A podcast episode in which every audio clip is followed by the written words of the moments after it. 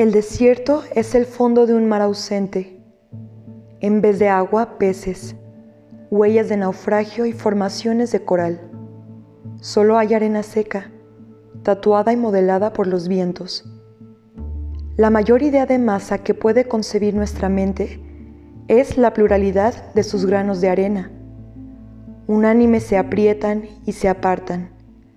Cambian de forma con la flexibilidad de una nube. Cada uno de ellos contiene en su interior otro desierto, compuesto a su vez de infinitos e invisibles átomos de arena. Las dunas son montañas de un día. José Emilio Pacheco